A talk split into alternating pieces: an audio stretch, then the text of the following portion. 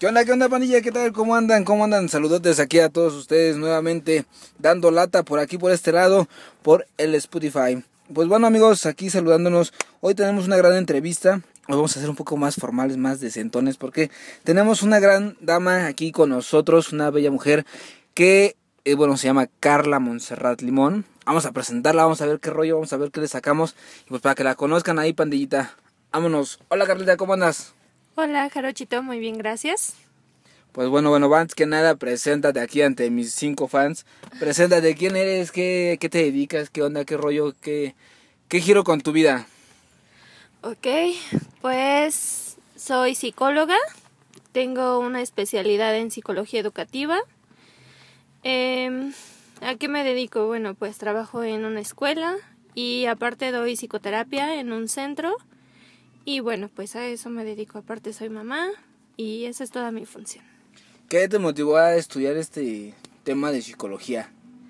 ¿Cómo está eso? Mm, bueno, desde muy niña te podré decir que soy una persona muy humana, entonces este tema de lo social me llama muchísimo la atención.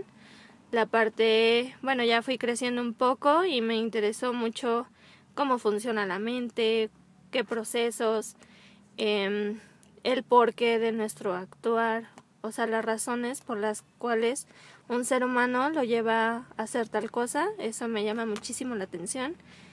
Y bueno, aparte que en mi vida pasé por unas situaciones algunas veces complicadas, entonces en el camino me encontré a psicoterapeutas muy buenos y dije, bueno, yo quiero ser como esas personas y así es como me enamoré completamente de la psicología. Del tema de la psicología. Es como, es como todo, a veces empezamos, ¿no? Así como te ayudan, así quieres ayudar, ¿no? Llegaste a un tema de que, digo, si me ayudaron a mí, ¿por qué yo no ayudar lo mismo, ¿no? Es, es un tema muy, muy, muy padre. Eh, temas sociales, también estás ahí trabajando algunos temas sociales, un activismo social. ¿Qué, qué rollo? ¿Cómo, ¿Cómo está eso? ¿Cómo te gusta? ¿Te gusta? ¿Dónde estás? Cuéntanos.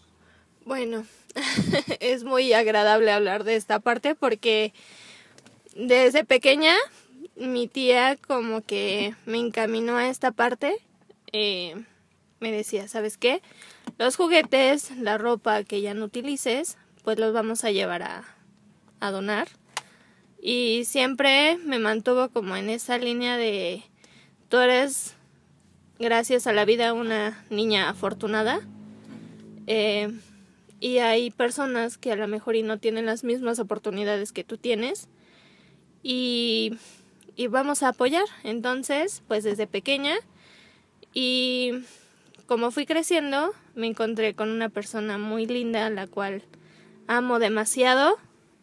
Eh, me, me acercó mucho a esta parte de, del activismo, de apoyar a las personas, de ir a los barrios, de estar cerca con la gente y poderles aportar un poquito de lo que tú tienes y verlos que realmente con, con poquitas acciones o a lo mejor es algo muy insignificante, pero las personas te lo agradecen y los ves completamente agradecidos. Híjole, eso es una sensación que una foto no lo compara, ¿no? O sea, personas que a lo mejor y luego suben a los barrios y se toman fotitos y así, pues no se compara nada con, a lo mejor y con una charla con alguna persona que, que te cuente lo que le pasa día a día, lo que vive.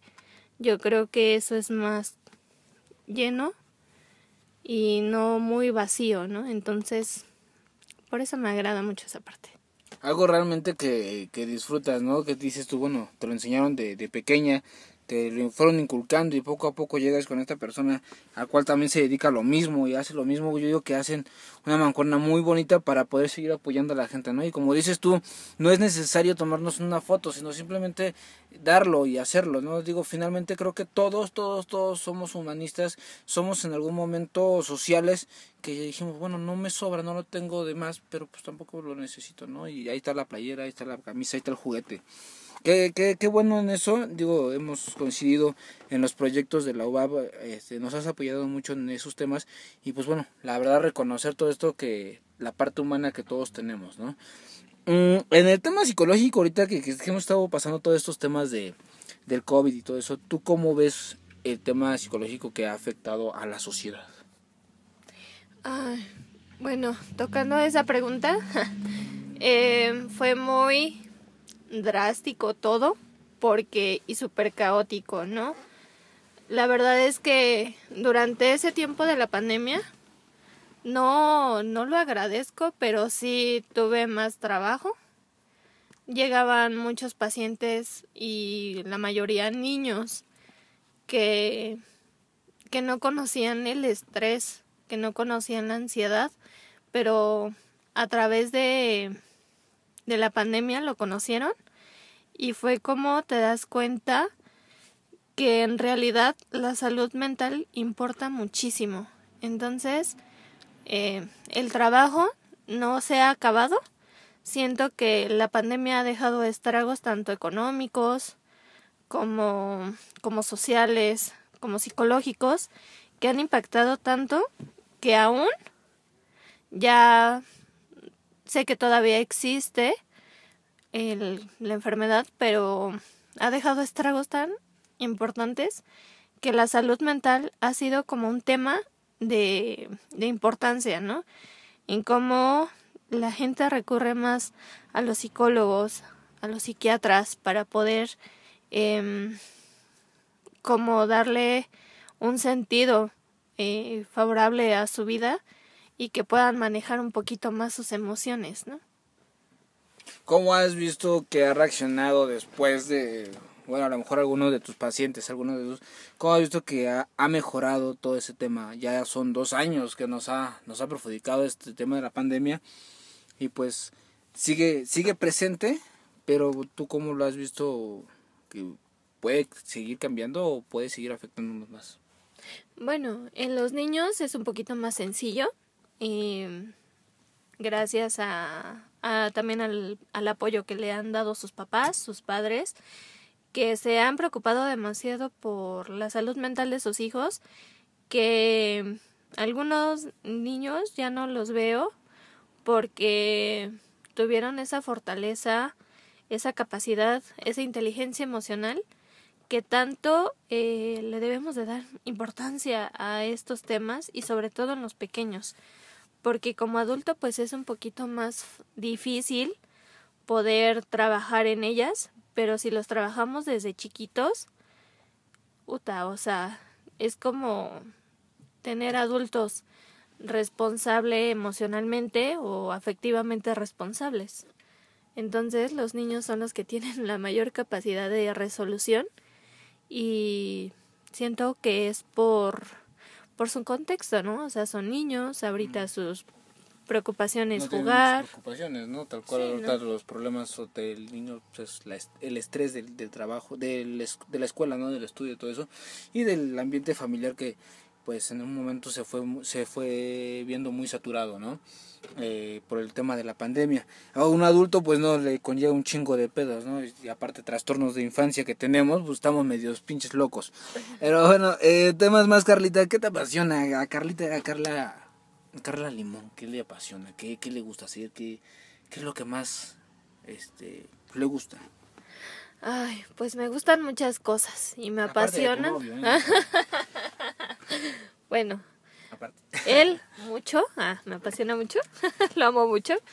Pero aparte disfruto muchísimo lo que hago. La psicología es algo que, que es parte mía, eh, yo siento y y es algo que reflexiono que diario estamos haciendo psicología, ¿no?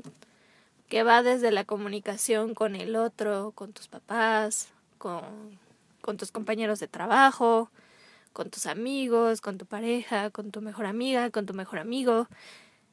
Siempre, siempre estamos haciendo psicología. Desde la parte de la comunicación, pues desde ahí. Entonces, la psicología es algo que me apasiona mucho también ser mamá es una de las partes que disfruto mucho.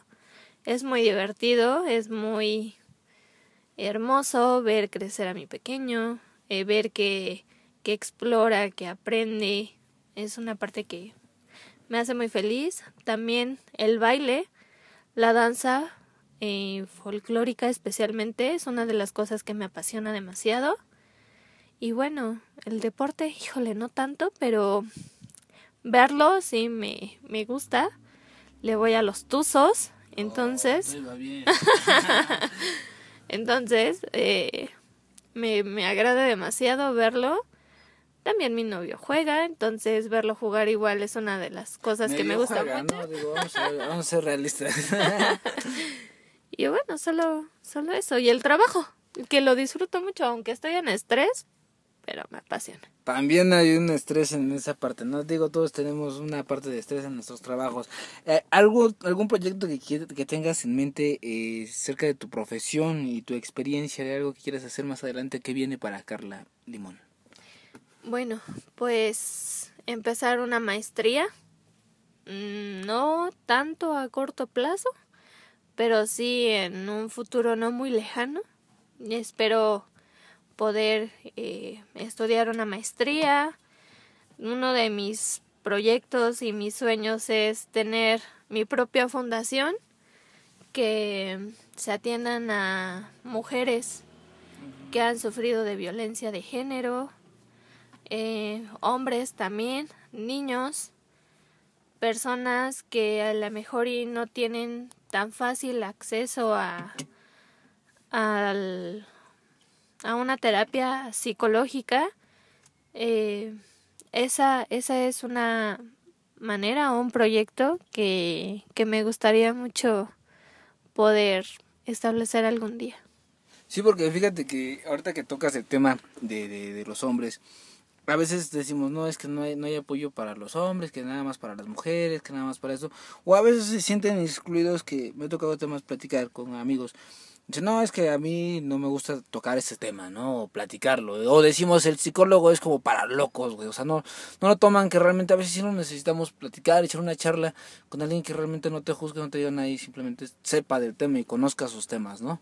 Eso es lo que, lo que más adelante, pues bueno, puedes tú manejar y que realmente pues profesionalmente lo, lo sabes hacer, ¿no? Y eso es lo, lo, principal, que no cualquiera tiene ese don o tiene esa profesión de hacerlo, ¿no? Digo, no decirte a, a echar chelas y contarle tus problemas al pinche bartender y que se lo cuentes a una psicóloga, ¿no? Eso es lo más chingón. Tus redes sociales, Carlita, vámonos para que ahí te, te echen llamadita, te, echen, te escriban, este, pues también si tienen algún pedo ahí, pues te comuniquen contigo. Sí, claro. En Instagram Estoy como Montserrat Limón. Ahí me pueden encontrar. Bueno, que ese es más personal, no trato temas de mi trabajo ahí, pero pues para cualquier cita o algún consejo, pues igual está en mi red. En Facebook sí tengo una página que estoy como psicóloga Carla, Carla Limón. Ahí me pueden eh, marcar o ponerse en contacto conmigo para cualquier cita, aclaración, duda. Reclamo y todo, ¿eh? Exacto. ahí, ahí me pueden encontrar. Pues está muy bien, Carlita. ¿Algo que quieras despedirte aquí, decirle a mis cinco fans, algo que quieres comentar, algún punto de vista, un reclamo, un insulto, algo que quieras decir? Pues bueno, ahorita los micrófonos son tuyos, adelante. no, insultos no.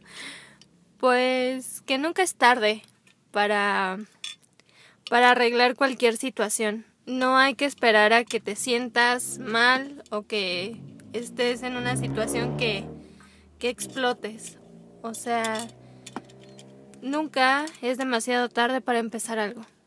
Puede que te guste más tu nueva historia. Entonces, pues, si hay algo que te duele, algo que no has manejado, pues es tiempo que encuentres alguna respuesta que tanto estabas buscando. Órale, chingonas palabras, ¿eh? la gente hasta me hicieron llorar. Está bien chidas. Qué chingón, Carlita. Bueno, pandilla, este es un segmento más, una entrevista más de aquí de su de su gran programa del barrio para el barrio. Síganos, síganos en Spotify, síganos ahí en todas nuestras redes sociales. Recuerden que tenemos más, más, este, más invitados. Ya estamos llegando a, a muchas visitas, muchos, muchos radioescuchas que nos están ahí eh, atendiendo. Qué chingón, qué chingón. Pues síganle dando síganle dando a esto porque pues gracias a ustedes seguimos aquí. Pandilla, nos vamos, nos vemos a la próxima y vámonos del barrio para el barrio.